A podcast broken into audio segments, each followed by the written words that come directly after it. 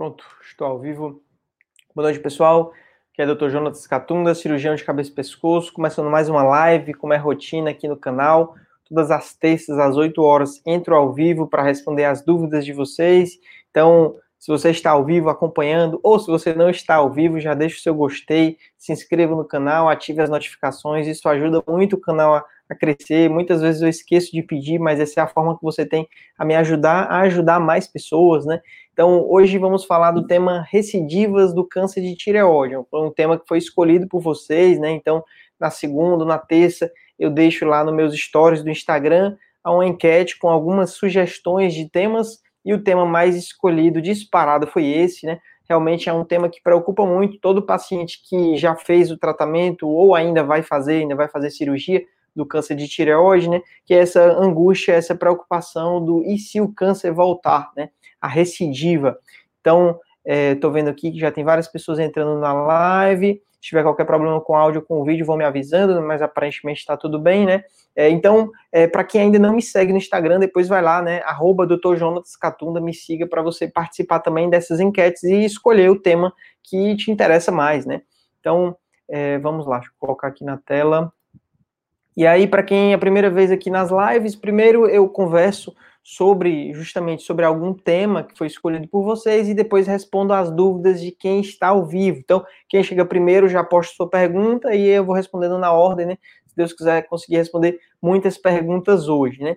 Então, é, o câncer de tireoide, como é que é a história dos pacientes, né? É importante você saber isso para saber se situar onde você está nesse tratamento. Então, geralmente o paciente descobre um nódulo, esse nódulo pode ser puncionado e em algum momento a pessoa acaba indo para a cirurgia. Nós temos diversas cirurgias disponíveis, né? Então pode ser uma cirurgia parcial, uma cirurgia total, uma cirurgia total com esvaziamento ou até com esvaziamento lateral, que é uma cirurgia ainda maior, né? Então, diferentes cirurgias, a iodoterapia nem sempre ela é necessária, pode-se fazer só uma dose ablativa de 30 a 50 mg, que é uma dose ambulatorial, se não chega a se internar, ou até mesmo uma dose terapêutica de 100, 150 mg.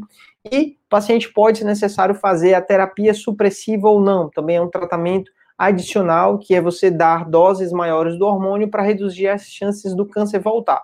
Então, esse tratamento, quanto você trata o paciente relacionado à cirurgia, até onde você faz a cirurgia, até onde faz iodoterapia, qual dose, se faz a, a, a, terapia supressiva ou não, isso é definido baseado no estadiamento do paciente, né? Então, o estadiamento é uma forma que nós temos de classificar cada caso para entender a, a, a, gravidade daquele caso, né? Então, se o seu estadiamento é um estadiamento de baixo risco, o seu câncer ele tem um risco muito baixo de voltar e você não vai fazer um tratamento muito agressivo para um câncer de baixo risco.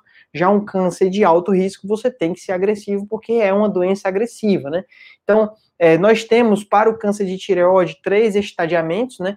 Nós temos o estadiamento TNM, que ele tem relação com a mortalidade. Como o câncer de tireoide, na maioria dos pacientes, ele mata muito pouco, então isso é uma notícia boa, né? A maioria dos pacientes vive várias décadas e escapa do câncer, morre de outras causas. O estadiamento TNM, que é até um que aparece na biópsia lá, T1, é, T1A, N1B, N0, aparecem esses termos na biópsia de vocês esse estadiamento TNM ele não é tão útil porque a maioria dos pacientes não morre, né? Então, o que é mais utilizado são esses dois aqui, o estadiamento mata quanto ao risco de recidiva, que nós temos essa informação principalmente com a biópsia da cirurgia, e o outro estadiamento que surgiu há poucos anos, que é a reclassificação ATA após o tratamento. Ele avalia como foi a resposta ao tratamento, né? Então, eu tenho vídeos aqui no, no canal ensinando como classificar, né, como estadiar cada caso, mas isso, em geral, é feito na consulta médica, né? Algo que o seu médico é, deve avaliar e deve lhe dizer qual é o estadiamento do seu caso, né? Quanto aos tipos de recidiva, o que pode acontecer, né? Depois que o paciente faz o tratamento inteiro, o que pode acontecer, né? nós temos a possibilidade de recidiva bioquímica, seria o que? A tireoglobulina ou a antitireoglobulina começar a subir. Então, esses dois exames são marcadores do câncer de tireoide. É, pode acontecer de depois da cirurgia esses exames começarem a subir e a gente detectar que lá na frente esse exame subiu e era uma recidiva, né? Ou mesmo eles podem ficar estáveis ou até cair ao longo do tempo, e aí a preocupação é menor. Outra forma de recidiva é durante ultrassom ou mesmo o exame físico, o médico encontrar um linfonodo aumentado suspeito, né, é a chamada recidiva estrutural, ou a doença pode aparecer à distância. Então, paciente que tinha muita doença no pescoço, um dia ele pode aparecer com nódulos no pulmão ou nódulos nos olhos. Né? Seria a metástase à distância. São esses três possíveis tipos de recidiva. No estadiamento, nós temos que é, a, a tireoglobulina ou a antitireoglobulina alterada, eles são dois possíveis estadiamentos. Um é a resposta indeterminada, é o paciente que a tireoglobulina não está zerada, quer dizer, menor do que 0,2, ela entrar entre 0,2 e 1, ou a tireoglobulina estimulada, ela está entre 1 e 10, né? Estimulada é quando o TSH está alto e a tireoglobulina sobe. Então, se ela ficar até 10, esse paciente pode ser classificado como resposta indeterminada. E a antitireoglobulina, ela pode estar zerada, como ela fica na maioria dos pacientes, mas os pacientes que têm tireoidite de Hashimoto, ela pode estar aumentada, mas estável, é classificado como resposta indeterminada. Nos pacientes que já têm a chamada resposta bioquímica incompleta, quer dizer, uma recidiva mesmo, nesses casos a tiroglobulina ela está maior do que 1, ou mesmo a tiroglobulina estimulada está maior do que 10 e, a, e ou né, a antitiroglobulina está subindo. Então, nesses pacientes, pode ser que ainda não foi encontrado a doença. Quando a doença é encontrada, o paciente é classificado como esse outro estadiamento aqui, né? É uma resposta estrutural incompleta, quer dizer, encontrou-se a recidiva, de fato, né? Não é mais só uma alteração no exame de sangue, né? Então, nesses casos, né, o que, é que a gente faz? Na tiroglobulina ou antitiroglobulina alterada, a conduta é você investigar, é você fazer um ultrassom, talvez uma PCI, para encontrar onde está a doença para poder tratar nos linfonodos descobertos no ultrassom ou no exame físico, você tem que investigar se realmente aquilo dali é uma metástase linfonodal, né? Então, fazer o exame de ultrassom, fazer o exame de punção, existe também a possibilidade de dosar a antitiroglobulina desse linfonodo, porque se ela der muito alta, isso confirma que é uma recidiva, né? Então, os locais onde a gente procura metástase no pescoço são dois locais, né? Um é no, na loja recorrencial, então aqui vocês estão vendo uma imagem de ultrassom, essa parte de cima é de antes da cirurgia. Então, aqui é uma paciente tem a tireoide, esse cinza claro aqui é a tireoide, aqui é o nódulo, que era um câncer de tireoide, e aqui depois da cirurgia, você não vê mais a tireoide, você vê as outras estruturas, traqueia, artéria carótida, aqui os músculos na frente, então você procura linfonodos nessa região aqui onde a tireoide estava, né? Então é o, o local mais comum de recidivas, o local mais comum de metástases linfonodais, o nível recorrencial. As metástases, quando elas aparecem, aparecem dessa forma. São linfonodos que lembram muito o tumor inicial, né? São linfonodos hipoecóicos com pontinhos brancos, que são as microcalcificações. Às vezes, esses linfonodos têm degeneração cística, é um linfonodo misto, que tem a parte líquida e a parte sólida, é muito característico de recidiva do câncer de tireoide, né? E se a doença é à distância, você vai investigar se realmente é metástase, no exame de PCI ou mesmo tomografia de tórax, se for no pulmão, né? A conduta, quando é, é um linfonodo descoberto, você vai tratar, né? Então, dependendo do tamanho, você indica o tratamento que é o esvaziamento cervical, né? Em alguns casos, é uma recidiva ainda tão pequena que nem vale a pena você tratar. Você pode acompanhar, se for um único linfonodo, muito miudinho, você pode acompanhar por alguns meses e ver se essa doença realmente está progredindo. Isso porque o tratamento o esvaziamento recorrencial, você reoperar um local que já foi operado, não é uma cirurgia muito fácil, porque já tem fibrose, já tem toda a cicatrização da primeira cirurgia. Você operar de novo aumenta a chance de ter coquidão por lesão do nervo, aumenta a chance de ter hipoparatiroidismo, né, a queda do cálcio, ou até mesmo necessidade de traqueostomia, se abordar os dois lados e os dois nervos pararem de funcionar, às vezes a pessoa sai da sala de cirurgia com a traqueostomia. Então, se é uma doença de baixa agressividade, você pode, no primeiro momento, só acompanhar. Mas se em poucos meses após a cirurgia apareceram vários linfonodos nessa região e os linfonodos crescendo, você consegue acompanhar a nutrição e ver que eles estão progredindo em tamanho e em quantidade, você não tem como acompanhar. Esses casos realmente a cirurgia vale a pena porque é melhor do que a deixar a doença crescer, né? E quando a doença é uma metástase à distância, o tratamento é a iodoterapia. Então, os pacientes que têm metástase pulmonar, metástase óssea, de carcinoma papilífero e folicular, essas metástases respondem bem à iodoterapia. Então, o paciente repete esse tratamento várias vezes ao longo de meses e anos, Então, toda vez que há progressão da doença, faz uma dose de iodoterapia. Até que chega um dia que a doença não responde mais. Aí, nesses casos, a gente ainda tem muitos tratamentos disponíveis. Existem quimioterápicos, existe a imunoterapia, remédios que vão agir especificamente no tumor e acaba até fazendo o tumor regredir. Então, mesmo nos casos mais agressivos, nós sempre temos o que fazer, temos como controlar essa doença que já está espalhada, né? Mas isso não é o que acontece na maioria dos pacientes. Na maioria dos pacientes, a gente não tem recidivas, o paciente faz o tratamento inicial e fica curado do câncer, o que é uma coisa muito boa. Claro que às vezes o que acontece é um erro de cálculo, né? Então o paciente não foi bem avaliado a gravidade da doença antes da cirurgia, faz a cirurgia, logo nos primeiros meses aparecem recidivas, metástases que poderiam ter sido encontradas e tratadas logo na primeira cirurgia. Isso pode acontecer, né? Então é sempre importante avaliar bem o caso antes da primeira cirurgia para tentar na cirurgia já fazer tudo de uma vez, né? Não deixar nenhuma doença, né? Não comentei aqui, mas em alguns casos de doenças muito agressivas, a gente pode até adicionar um terceiro tratamento, além da iodoterapia, que é a radioterapia externa, tratamento local no pescoço, quando a doença invade estruturas como traqueia, musculatura, em alguns casos você pode adicionar esse tratamento para dar um controle maior, né? Mas são pouquíssimos casos que tem necessidade, né? Então, é, de recidivas, era isso que eu tinha para falar. Aqui no canal você vai encontrar vários vídeos sobre isso, né? E vamos agora para as perguntas, né? Então, a primeira pergunta da Mariana chegou cedo, perguntou na frente de todo mundo, né? Vamos lá, peraí, que me perdi. Tá aí, apareceu na tela. Ela mandou: PCI feita com pequena dose de iodo que apresenta captação no pulmão. É provável que seja recidiva, metástase. É, então, Mariana, o exame de PCI ele não é tão preciso, né? Pode ser que o que captou na região do pulmão pode não ser metástase, né? Isso é algo que o médico nuclear, o médico que avalia o exame interpreta, ele já vai descrever, né? Se ele sugerir metástase é porque provavelmente é metástase, se ele não deixar claro, às vezes é uma captação muito pouca, pode não ser né, uma recidiva, uma metástase, né? Então, é, o exame de tomografia, ele ajuda a avaliar casos assim, né? Inclusive, ele dá boas informações. Se ele vê que as lesões são muito pequenas, ou até não vê o local onde captou na PCI, pode ser que essa, essa, essa metástase, essa possível metástase pulmonar, ela responda muito bem a uma dose maior de iodoterapia, né? Quando a dose é pequena, às vezes não consegue tratar, é só mesmo diagnóstico, mas quando a dose é maior, isso pode eliminar. Claro que é, um caso como esse é um caso atípico e a gente precisa avaliar não só o exame de PCI, mas como estava a tireoglobulina, né? se a tireoglobulina estava subindo ou estava muito alta. E você fez um PCI e viu captação no pulmão, provavelmente isso é uma metástase, né? Mas se o paciente, é, a tireoglobulina estava zerada e a PCI captou no pulmão, provavelmente não é só um erro, né? Um artefato, né?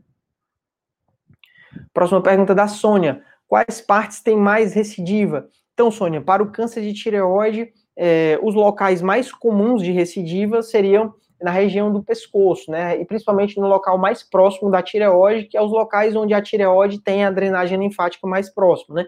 É, mas às vezes essas, essas, esses linfonodos eles podem migrar para outros locais, né? O câncer pode recidivar tanto na região cervical recorrencial quanto nos níveis laterais, né? E é, em alguns casos, quando a doença progrediu bastante no pescoço, pode ter metástases pulmonares, né? Então, são esses locais mais comuns, né?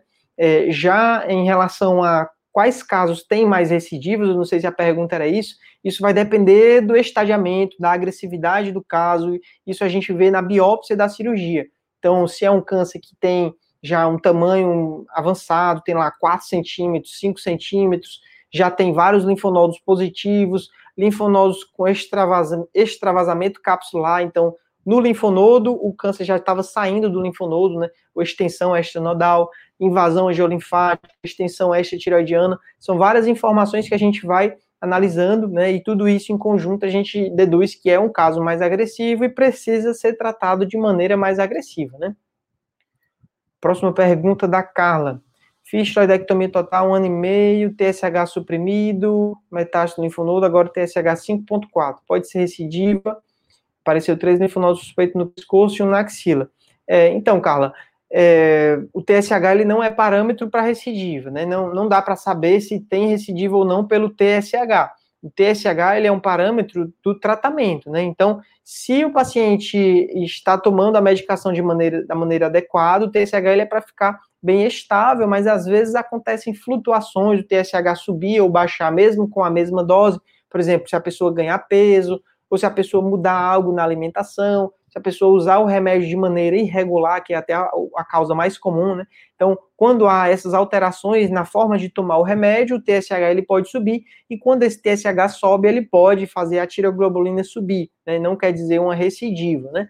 Já sobre os linfonodos suspeitos, eles devem ser avaliados, pode não ser nada, como pode ser sim uma recidiva, mas na axila já não é tão comum. Local comum é no pescoço, né? É muito raro um câncer de tireoide se espalhar para a axila, né? Boa noite, Marcela. Boa noite, Sandra. Boa noite, Rosa. Pergunta da Cleide. O iodo tem algum efeito colateral? É, então, a iodoterapia é um tratamento bem seguro. Na maioria dos pacientes, ele tem poucos efeitos colaterais. Algumas pessoas vão ter de maneira mais intensa, outras menos, né? É claro que isso depende muito de pessoa para pessoa. O mais comum é as causas agudas, o que, pode acontecer logo após a aplicação? É a pessoa ter alguma dor no estômago, alguma vontade de vomitar é, às vezes, já logo após a tomada do iodo, pode irritar as glândulas salivares, né, paróstida e a submandibular, e a pessoa já ter uma certa irritação dessas glândulas, né, e pode dar boca seca. Então, acaba danificando essas glândulas, a pessoa tem uma redução na produção de saliva, então vai ficar com a boca mais seca, às vezes os olhos também vão ficar com os olhos mais secos, pode afetar um pouco o paladar. Então, esses são os efeitos colaterais mais comuns, que vai variar em intensidade de paciente para paciente. Na maioria das vezes a pessoa não sente nada, em algumas pessoas é muito sintomático, né? Então, é, geralmente é isso. Mas, claro, depende da dose também, né? Se você tomar uma dose de 30 até 50, provavelmente não vai sentir nada. Doses maiores de 100, 150, pode sim sentir mais alguma coisa. Pergunta da Eli Campos, está aqui, mas na verdade isso daqui é uma consulta. Ali. Eu não tenho como avaliar seus exames dessa forma, né? Isso tem que ser avaliado em consulta. Boa noite, Eda. Boa noite, Daniela. Parecida mandou aqui, não sei se faltou uma parte da pergunta. Mandou, fiz tiroidectomia total, quatro meses. A punção de um nódulo deu câncer. Não sei se era antes da cirurgia que deu câncer ou se foi depois da cirurgia que deu câncer, né, Aparecida? Aí ficou incompleta a pergunta, né? Boa noite, Glaucio. Boa noite, Albanísia. Aqui outra pergunta da Ana Maria. Boa noite. Tive duas recidivas, um suspeita novamente, fiz punção deu inconclusiva.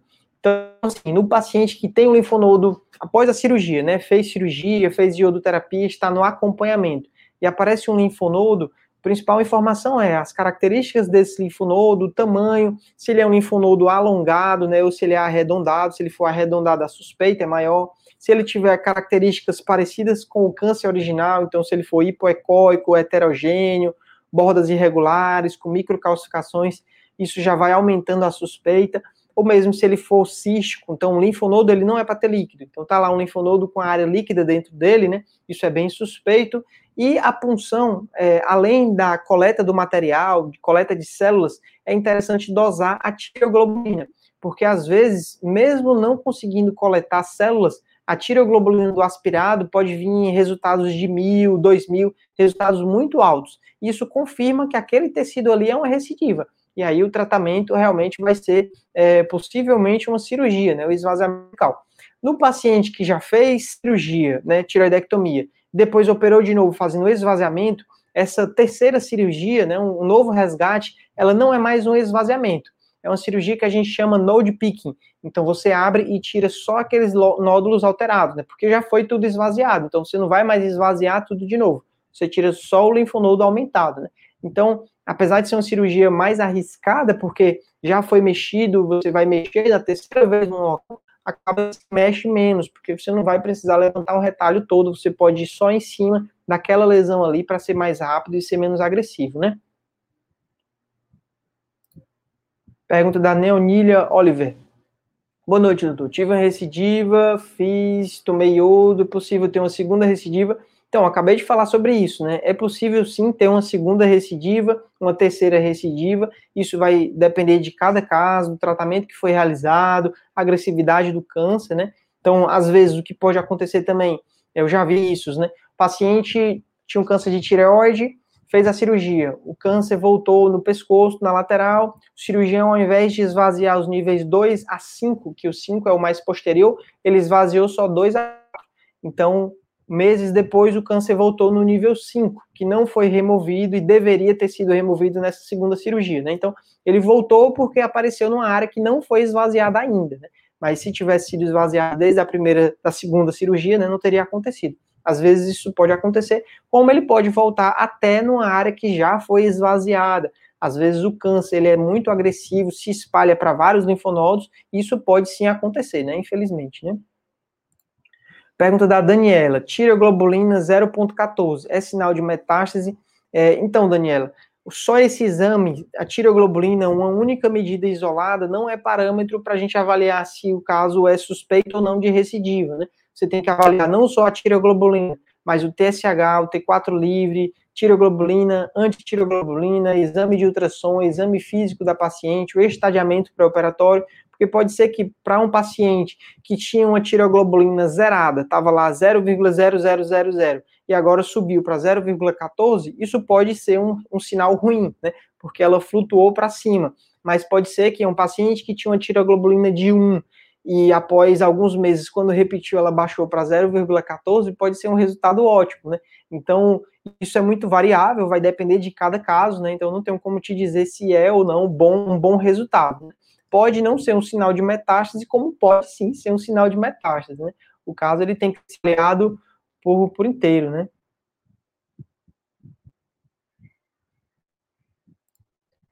Pergunta do Luan, não entendi muito bem. Falou: estou com duas bolas debaixo do queixo faz uns dois meses. Estava ruim para comer, mas está melhorando. Não consigo ficar em pé muito tempo, não consigo virar pescoço.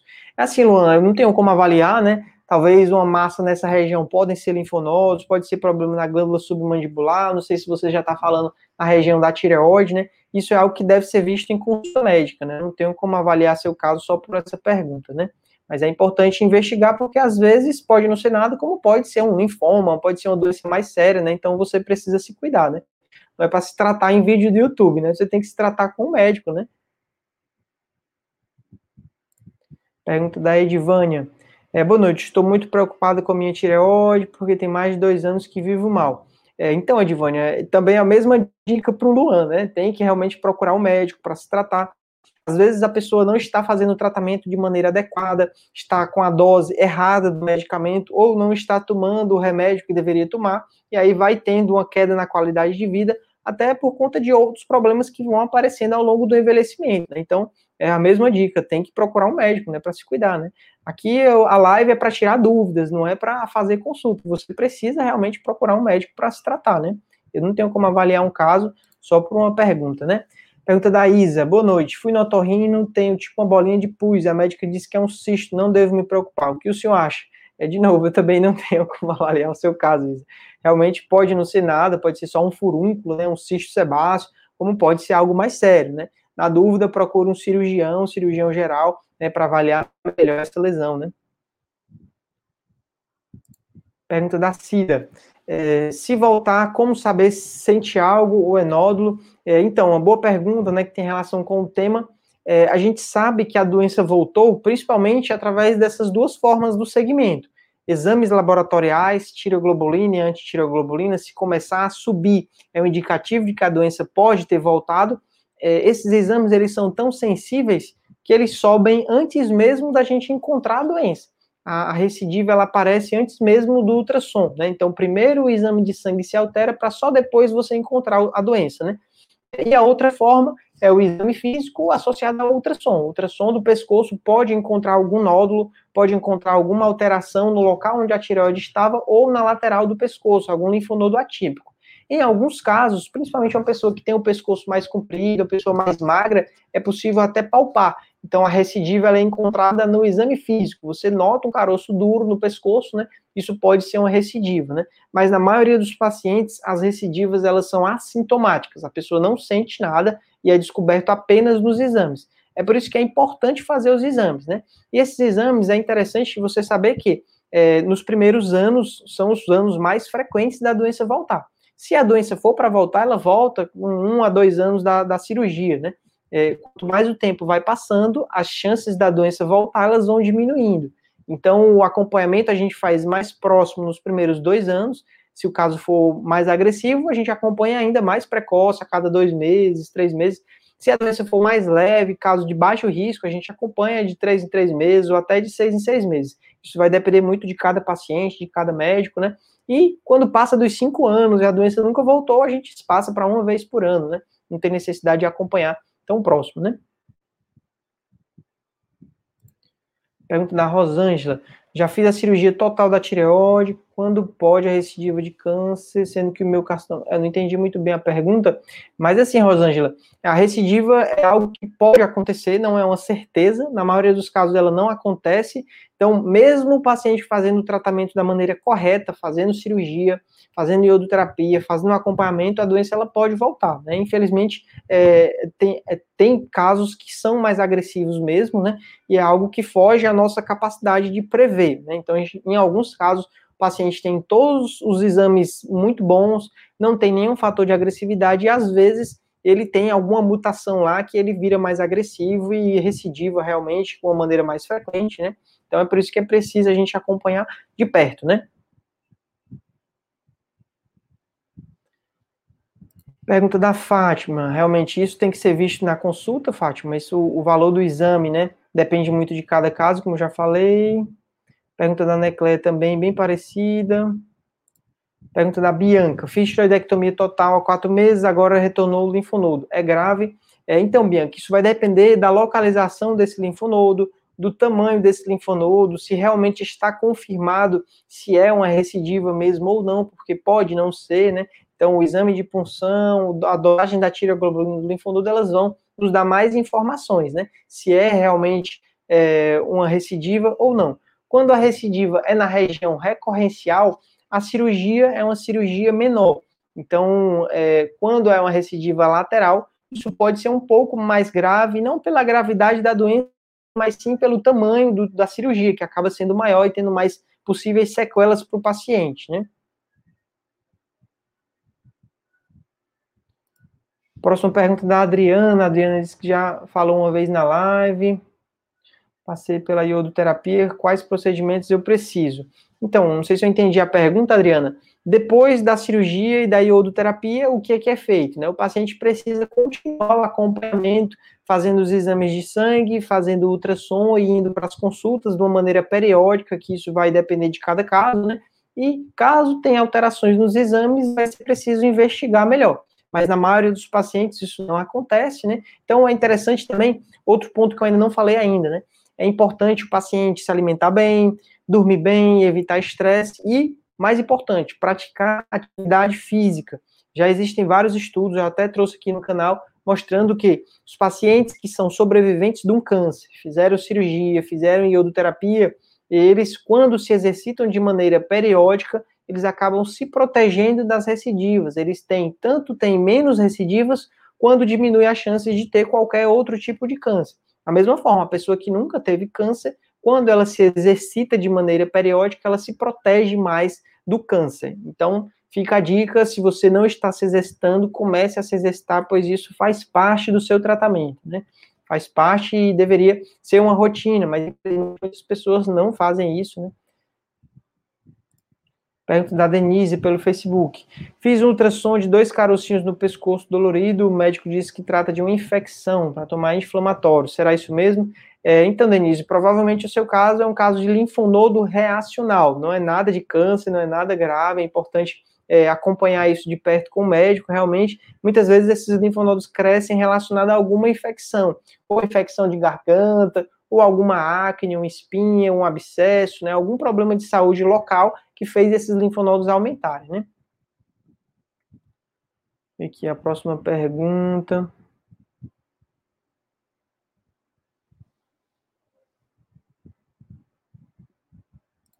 Pergunta da Lilian. Eu vou pular para a última parte que ela mandou. É perigoso tomar o iodo radioativo? É, então, Lilian, todo tratamento em medicina a gente deve avaliar o risco e o benefício, né? Então, se é um caso de doença de alta agressividade, um câncer que apareceu em vários linfonodos, o risco de você não fazer a iodoterapia é maior, porque aumenta a chance da doença voltar. Então, a gente não faz iodoterapia para todo mundo, né? O iodo radioativo, ele não é vitamina que você fica dando para todo mundo, você realmente escolhe pacientes que têm o maior benefício. Então, num caso em que há realmente uma doença com agressividade maior, vale a pena você fazer o iodo radioativo para reduzir as chances da doença voltar. Mas em muitos casos do carcinoma papilífero, a doença já é de baixo risco, é um tumor pequeno, menor do que um centímetro, todo dentro da glândula. Nesses casos, a pessoa já não tem tanto benefício em fazer né, a iodoterapia. Então, nesses casos, não precisa tomar. Então, você só faz realmente qualquer tratamento se for benéfico, se for ajudar em alguma coisa do tratamento, né? Então, não é questão de ser perigoso. É, pode ser mais perigoso não tomar, né? Então, precisa ver direitinho cada caso, né? Outra pergunta da Daniela. É normal o médico não perdi nunca PCI, fiz tiroidectomia total em 2017, não precisou iodo, mas nunca pediram PCI, tiroglobulina 014. É, então, tem uma conduta que tem ganhado é, mais espaço nos últimos anos, é, pelo menos eu adoto nos meus pacientes, é, completou um ano do tratamento do câncer, a gente faz uma PCI, né, após um ano, para realmente confirmar que a pessoa está curada. Então, essa PCI, tanto você é, deixa a pessoa lá 30 dias sem tomar a medicação, para o TSH subir, esse TSH sobe, estimula a tireoglobulina, e aí a gente tem tanto a medição da tireoglobulina estimulada, quanto a pesquisa de corpo inteiro. Se a tireoglobulina estimulada der zero e a PCI também não encontrar nenhuma doença, essa paciente ela pode ser considerada curada, né? Então é muito importante fazer pelo menos uma PCI depois de um ano do tratamento para ter essa resposta para ter uma resposta que o câncer está curado e a pessoa pode seguir a vida dela, né? Sem um acompanhamento muito próximo, sem a agressividade no tratamento, sem uma terapia supressiva mais intensa, né? Então, se desde 2017 você faz tratamento, é interessante ver isso com o seu médico, né? Pode ser que é, vale a pena para o seu caso, né? Então, pessoal, completou 30 minutos de live, mas eu vou responder só mais essa pergunta aqui, pergunta da Keidman. A punção é 100% confiável? Então, Keidman, não, a punção ela não é um exame 100% confiável, é, infelizmente, é, é, um exame que sempre vai existir uma limitação, porque imagine um nódulo do tamanho de uma laranja, e você vai entrar com uma agulhazinha fininha, você não consegue coletar né, material de todo esse nódulo, pode ser que o câncer não esteja em todo o nódulo, esteja só em alguma região, então, quanto maior é o nódulo, menor a chance da gente confiar né, nessa punção. Da mesma forma, se o nódulo é muito pequeno, fica difícil coletar material dele, né? Então, tanto para nódulos muito grandes quanto para nódulos muito pequenos, a punção ela não é confiável. Então, sempre precisa o caso ser interpretado em conjunto, vendo o ultrassom, vendo o risco de cada paciente, risco até familiar, às vezes a pessoa tem vários casos na família de câncer, né? Então, a gente tem que juntar tudo isso para tomar uma decisão, né? A punção, é, quando os nódulos na tireoide têm mais do que 3 centímetros, a gente já não considera mais confiável, e é interessante até pensar em cirurgia para nódulos maiores do que 3 centímetros, principalmente em pacientes mais jovens, né, que têm a vida toda pela frente, acima de 3 centímetros, a melhor escolha realmente é a cirurgia, para você ter certeza do que é aquilo dali e já tratar um possível câncer, se for um câncer, né? Então, é isso, pessoal, que eu tinha para falar. Né? Foi muito boa a live. Muito obrigado pelas perguntas, né? Então, perguntas bem interessantes, bem inteligentes. Eu noto que quanto mais lives, quanto mais vídeos eu lanço, mais inteligentes vocês vão ficando, vão aprendendo mais sobre tireoide, sobre os problemas de vocês, né? É, esses episódios aqui do, do canal, né? Para quem não sabe, eu tenho um podcast que é tipo um programa de rádio você pode baixar e assistir offline. Então, eu estou transformando todos esses episódios aqui do canal, das lives, em episódios do podcast, onde você pode escutar offline, só o áudio mesmo, né? Então, às vezes não dá para assistir o vídeo ao vivo, mas dá para escutar o podcast quando estiver fazendo outra atividade, né? É, aqui na descrição do vídeo também tem o link para participar da pesquisa sobre qualidade de vida. Então, se você não participou ainda, te convido a participar. Ajuda bastante você e as outras pessoas que estão passando por esses problemas né, da tireoide. A gente já passou da, da marca de 500 pessoas que responderam a, a enquete. Então, o, esses resultados já estão sendo analisados pelo estatístico. Em breve a gente vai publicar um artigo e vai trazer aqui esses resultados para vocês que contribuíram, né? Tentar encontrar quais são os fatores que levam a pessoa a ir melhor depois do tratamento, ou até a ir pior, né? Saber por que, que alguns estão bem e outros não estão tão bem, né? E também o que mais de informação?